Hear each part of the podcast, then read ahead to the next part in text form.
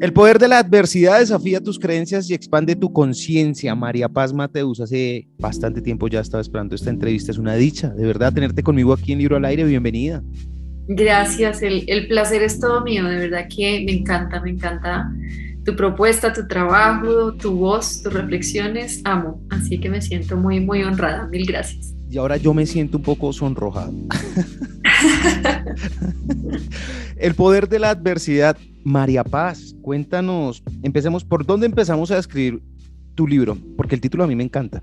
Empezamos por describir qué es el poder o qué es la adversidad. Y al final, como la dualidad, terminan siendo una sola cosa, ¿no? Los dos extremos de, una misma luz, digamos. Déjame entonces preguntarte qué tanto temor le estamos teniendo a la adversidad todo. En general, digamos que nuestra, nuestra mente egoica, nuestro ego, eh, permanentemente está huyendo del dolor. ¿sí? Piensa que y hace estrategias y crea máscaras para alejarnos del dolor porque piensa que así va a dejar de sufrir. Y realmente cuando nos negamos a sentir, cuando eh, no nos hacemos cargo de ese dolor que nos está mostrando un camino de expansión lo que hacemos es perpetuar el sufrimiento. Estamos viviendo quizá una, eh, esta pregunta la tenía recientemente en mi cabeza, una hiperinflación de ese optimismo. Quizá nos estamos presionando mucho por tratar de permanentemente estar en, un lugar de felicidad que es inexistente. Sí, total. Para mí, y parte de lo que planteo ahí justamente es algo que yo, yo le, digo el, el, el, delirio de Shusha que es todo el mundo está feliz, ¿no? Y la negación de las emociones eh, es la negación misma de la expansión de conciencia, porque las emociones son las que nos están mostrando por dónde hay que sanar. Entonces, cuando nos vamos a la dicha, a la felicidad todo el tiempo, a, eh, a hacernos realmente, no creo que ese estado eh, exista en la encarnación si tú no has trabajado realmente tu conciencia a profundidad. Creo que sí se puede llegar a una dicha, pero primero tienes que haber sentido todo, sentido todas las emociones y en especial esas de baja frecuencia y escuchar cuál es el mensaje detrás de esas emociones. María Paz, esto prácticamente es un buen spoiler de introducción ya de lleno al libro, eh, porque aquí tienes ejercicios y temas como de meditación. ¿Esto cómo funciona? ¿Esto es un manual? ¿Esto es una guía, un paso a paso? ¿Necesito un conocimiento previo para llegar a ello? Nada, conocimiento previo no tienes que tener ninguno. Eh, ¿Qué es el libro? Es una mezcla de todo, es una mezcla de, de, de contarte un poquito a través de mi historia información que creo que es relevante para, para, para, el crecimiento, bueno, para el recordar realmente, se habla de crecimiento y desarrollo personal, pero para mí es un camino de recordar, de volver a casa al ser que realmente somos, de nuestra divinidad interior.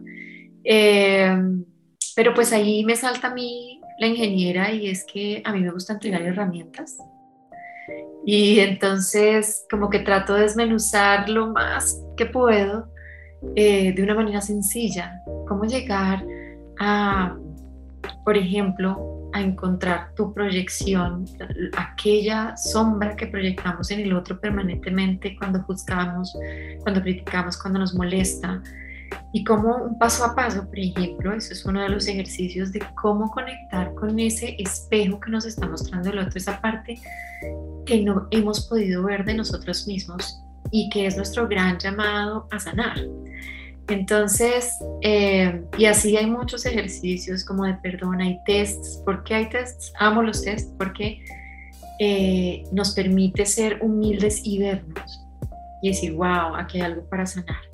Si yo no detecto que hay algo para sanar, pues no sé qué voy a sanar, ¿verdad? Entonces, eh, entre historia, información, ejercicios, meditaciones, que también pues regalo ahí con los códigos QR, eh, pues voy facilitando para que el lector pues por sí mismo vaya pudiendo generar un cambio en su conciencia y que ese test de conciencia tal vez cuando lo vuelva a hacer de niveles de conciencia mm, se eleve un poquito. ¿no? Es un poco la, eh, lo que me hace ilusión al final, es compartir este bienestar que me ha traído eh, momentos y episodios de mi vida que hubiesen sido juzgados como algo terrible, horrible, desafortunado y que al ver o atender la invitación de ese dolor, eh, he encontrado un lugar muy bonito en el que cada día me, me recuerdo y, y voy transitando esa conciencia y me trae cada vez más armonía y más paz. Vivo desde un lugar muy bonito que no era el que vivía en ese momento y gracias a la adversidad he encontrado este poder. Justamente sobre la adversidad, nuevamente, volvemos a eso. En particular, yo quiero que, que ahondemos un poco más en eso, porque no es una prueba cualquiera. Digamos que la, la primera que narro ahí y la razón de este libro, porque eh, digamos que es esta promesa que le hice a Dios, y fue el diagnóstico de autismo de mi hijo mayor. Eh, en un momento de mi vida en que, te estoy hablando ya hace 16 años, en que contaba con muy pocas herramientas emocionales, con nivel ninguno de conciencia. y, y, fue este llamado a darme cuenta que además en medio de esta, de esta dificultad, que a mí me dijeron pues que era genético, que eso no había nada que hacer, eh, que se iba a empeorar con el tiempo, que solo con terapias pues ahí medio lo iba a llevar en la vida, que digamos que era un pronóstico demasiado cruel y duro.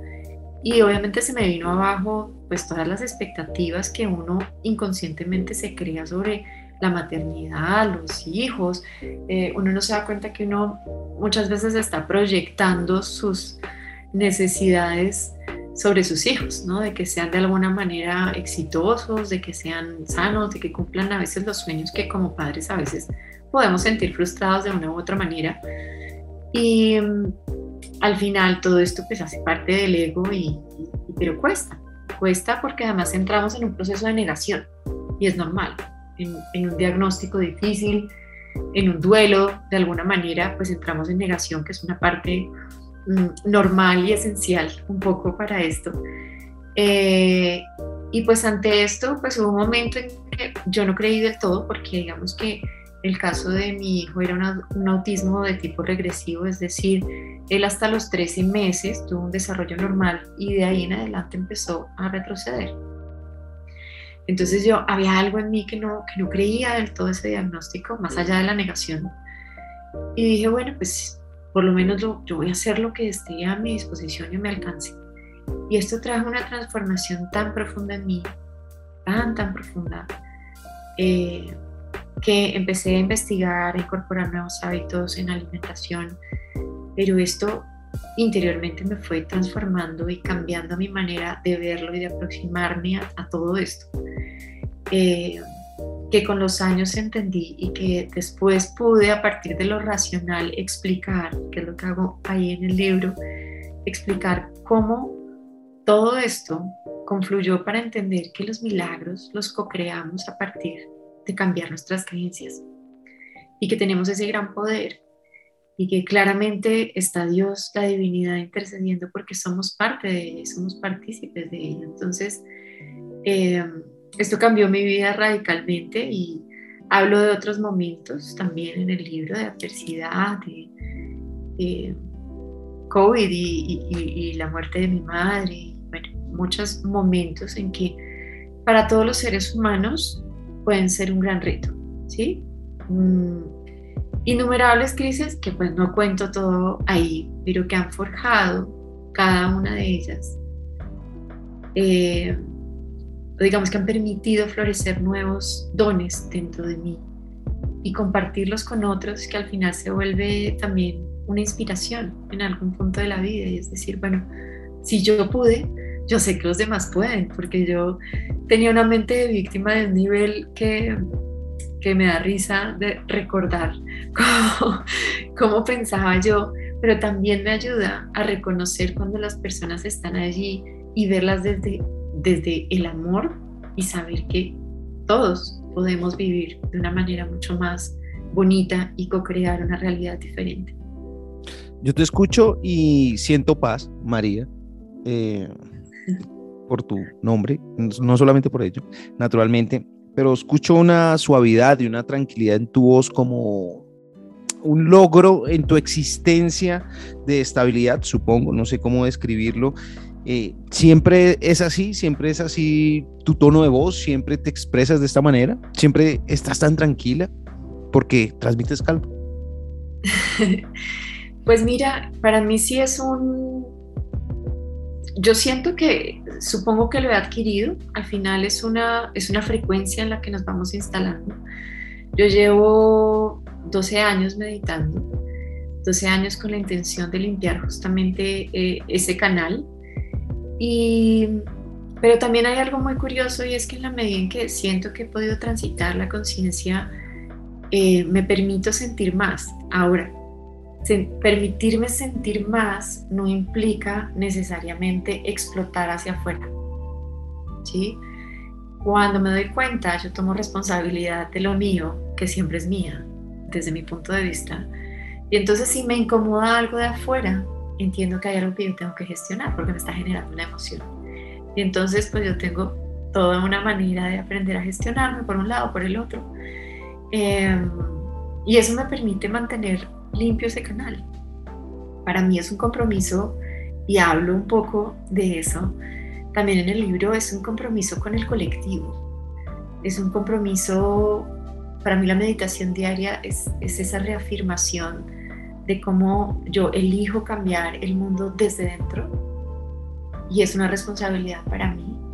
Más allá de, qué sé yo, no, la gente digamos que toma normalmente acciones hacia afuera, yo también lo hice en algún punto, pero en mi comprensión de este mundo cuántico entiendo que no podemos hacer nada desde ese lugar, pero sí desde dentro y muchas veces cuando no me quiero levantar a las 5 de la mañana a meditar y estando bien, pues que no esté enferma o que mis hijos no han estado enfermos y que pues muchas veces digamos eso va a dilatar un poco la hora en la que empiezo a meditar. Pero recuerdo mi compromiso con, con el colectivo y de mi ilusión de ser un agente de cambio desde la frecuencia en la que estoy. Entonces supongo que esto que percibes en mí viene de ese trabajo eh, interno de generar justamente bienestar desde mi propio bienestar. Me gusta la palabra que utilizas colectivo porque la repites, es reiterativa en lo que dices y supongo que este libro tiene ese fin, hacerlo colectivo. Pero al intentarlo hacer, ¿qué tan dura, qué tan difícil fue la prueba de sentarte a, quizá recordar o quizá a rememorizar cosas que ya habías vivido, sensaciones que ya habías tenido? E, este, proceso, este proceso, ¿cómo fue para ti, para, para desarrollarlo, para lograrlo? Mira, la escritura del libro empezó primero, hice algunos fragmentos en el 2017 y como tú bien lo dices, son los fragmentos, creo que los fragmentos que fueron más duros. Eh, y fue muy doloroso, sin duda, pero también sanador. Porque como, como te digo, a veces cuando otra vez experimentamos una carga emocional sobre algo es porque todavía hay algo para sanar. Entonces, justamente la escritura es muy, muy terapéutica. Y mm, tuve que hacer ahí como un break porque todavía me faltaban un par de adversidades por, por caminar antes de poder tener la frecuencia para acabar de, de completar el texto como, como, como, debió ser, como fue entregado ¿no? al colectivo. Em, pero para mí fue una, un acto muy rico, muy, muy liberador, porque un libro, digamos que la escritura de un texto largo te ayuda, o mejor dicho, te, te permite una creatividad eh, una libertad y una profundidad diferente a otros formatos. ¿sí? Eh, yo hago cursos en línea, yo hago eh, terapia, normalmente estoy, qué sé yo, regalando cositas por ahí, textos cortos, pero siento que en la escritura de un libro hay una libertad diferente y hay un estado de canalización diferente. Yo pienso que el libro es una, y como todo, es una co-creación con el universo. Para mí, yo me siento como coautora con la divinidad de esto y, por eso, digamos, ha encontrado un camino. Eh, porque yo siento que todos somos un canal.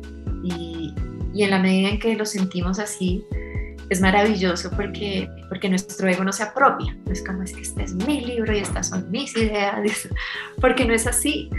Yo reúno tantos maestros con los que he resonado y recomiendo en el libro tantísimos autores que, que, han llegado a mi ser, porque al final creo que eh, la información es de todos, porque al final somos uno solo. Simplemente cuando pasa por tu canal, pues se hace único.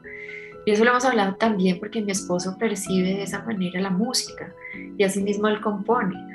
Y él dice, es como que se abre el canal y, se impregna de, su canal único, pero al final el mensaje está allí, ¿no?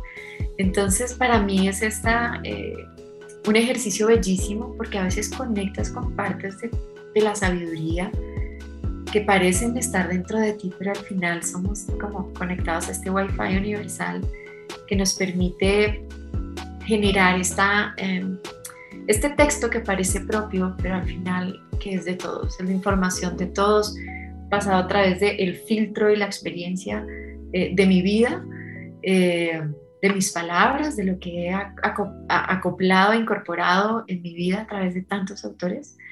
Entonces siento que, y de hecho animo al autor para que, al lector, perdón, para que escriba, porque escribir es tan terapéutico y tan bello eh, que no nos imaginamos cuánto podemos procesar a través de eso. Es, a mí a quien me toca animar a la autora para que siga escribiendo. María, tu círculo cercano, tus canales cercanos, no sé cómo los puedas o los denomines tú, tu familia, tus seres más queridos, ¿qué te dijeron al respecto del libro cuando lo leyeron? Eh, de pronto conocían, te acompañaron en el proceso y tal, ¿cierto? Pero, pero esa empatía creció. Eh, en algún momento te hicieron un comentario como, hey, no sabía que esto lo había sentido, o alguna cosa así. ¿Cómo lo recibieron ellos? Pues ha sido muy bonito, la verdad, ha sido muy, muy bello porque, como te decía, en la escritura te das el permiso de abrirte con una profundidad diferente. Y yo soy muy libro abierto, yo me puedes preguntar lo que sea, yo te lo voy a contar porque así soy de, siempre. Eh, pero claramente esos momentos de mi vida transcurrieron un poco en soledad y cuando estás como tan abrumado con todo, no lo puedes ni nombrar ni describir. Entonces sí ha pasado eso que tú dices, amigas muy cercanas que me dicen, wow, cómo hubiera querido estar para ti, o sea, siendo amigas, cómo hubiera querido estar para ti en este momento, cómo como estoy enterando por el libro que pasaste por este dolor, o sea, se enteraron del diagnóstico y, y que la dieta y todo lo que hice y que wow, qué maravilla. Pero contado así, varias personas me han dicho, es que he llorado mis ojos porque pasaste por esto y yo ni me enteré y estaba cerca a ti. Y, y creo que eso nos pasa a todos, ¿no? Eh, cada quien va, va, va gestionando y viviendo a su manera, todos tenemos una manera de ver y de sentir única y no la estamos normalmente expresando, y menos pues al mundo abiertamente, eh, pero para mí ese es el lugar común en el que tú y yo somos iguales, en donde estamos sintiendo, no importa tu color, tu raza, tu eh, eh, extracción social, tu educación, nada, porque ahí es donde realmente somos unidad en, en esta experiencia humana. Y es que ahí nos podemos identificar todos. Y, eso es lo que se nos olvida en el contacto con el otro, la empatía, que tú no tienes ni idea cómo se siente estar en la piel del otro. Ese es el poder de la adversidad, sin duda alguna. María Paz, pues felicitaciones por ese trabajo. Gracias por compartirlo, sobre todo eso. Qué, qué, qué orgullo poder tener ese libro en las manos. María, hablaste de maestros, ¿cierto? Eh, y aquí hablamos de libros. ¿Tienes algún libro que sea maestro tuyo que nos puedas recomendar a quienes te estamos escuchando, que queremos seguir como por esta línea de, reencontrarnos, de limpiar canales, de tomar unas, un nuevo aliento? Uy, ¿uno solito? no, siéntete libre. Puedes hacer un top 3. Una publicación que diga los, los 10 libros de María Paz Mateo, o 15 o 20, los que pongas. Más bien por ahí, sí. Bueno, yo hablo justamente ahí de, varios libros que, está, que, han marcado mucho, diga, y autores, porque a veces son varios libros de, un mismo autor. La, obviamente, e, Eckhart Tolle con su poder de la obra, creo que es maravilloso y mágico. Eh, Joe Dispensa con todos sus libros. Eh, el Deja de ser tú me parece que es eh, como una, una, pieza clave. Eh, amo los libros también de conversaciones con Dios de Donald Walsh. uy, es que estoy mirando acá que tengo un montón para recomendar. Siempre ocurre, ¿no? uno tiene una cantidad de libros que adora y cuando se los pregunta se le escapan los nombres, los autores, este libro de esta portada era... Lo tengo sí, en total, pero mira también las cinco heridas que no nos dejan ser nosotros mismos de Liz. Eh, bueno, eh, Enrique Corbera también con sus eh, interpretaciones también de un curso de milagros, es, es un porque un curso de milagros es muy bello, pero es como un estudio diferente, a veces no es tan fácil el individual, pero la interpretación, pues como el libro que hace Enrique sobre eso, me parece muy poderoso. Uy, amo un libro también que se llama eh, Morir para ser yo, sí. de eh, bueno, creo que ahí se entretienen un montón. ya tienes para un año. María Paz, ya te despido, lo prometo, eh, pero te pido una cosa eh, como nos encantan los números, y con esto me refiero al top, las cinco cosas, las tres cosas, cuatro, yo quiero que me des o tres tips o los tres pasos para empezar a abordar una adversidad como guía. Para mí lo primero es la aceptación, porque sin aceptación nosotros no podemos sanarlo. Eh, salir un poco de bueno, a veces necesitamos primero la gestión, que es decir, quejarnos y decir, pero ¿por qué a mí? y una vez sales de ese primer nivel de conciencia, poder ir a decir, bueno, ¿qué me está dando el universo acá? ¿Qué es lo que está buscando florecer? ¿De qué otra manera lo puedo ver? Muchas veces no, no sabemos que sanar es tan sencillo como cambiar el punto de vista. Cuando yo dejo de verlo como esa única cosa que me está pasando, como algo perverso, malo, eh, que me está perjudicando a mí o a las personas que amo de alguna manera y yo logro cambiar eso y verlo, lo que hablábamos un poco de la lluvia y es decir, uff, qué pereza, la lluvia, ah, wow, gracias por esta limpieza energética, eh, no solo para mí, sino para el planeta entero, eh, es cambiar el punto de vista. Y cuando yo cambio el punto de vista, me estoy permitiendo salir de mí y ver desde como el observador y desde esa sabiduría que hay interior abrirnos a recibir las herramientas que, seguramente el universo está dispuesto a darme para superar esto, porque si llegó esta prueba a mí, es porque yo tengo con qué. Yo confío en el plan del alma y sé que si esto llegó a mí, es porque yo tengo una manera eh, exitosa de salir de acá y florecer hacia una vida más armónica y bella. Con esa certeza para mí es que transito cada cosa que llega a mi vida. Claro, al principio hay que sacar la energía que te genera, ¿no? Eh, aceptar la rabia, la tristeza, la frustración. Una vez yo la acepto, la puedo gestionar y puedo empezar a ver desde otro punto de vista y transitar la conciencia nuevamente.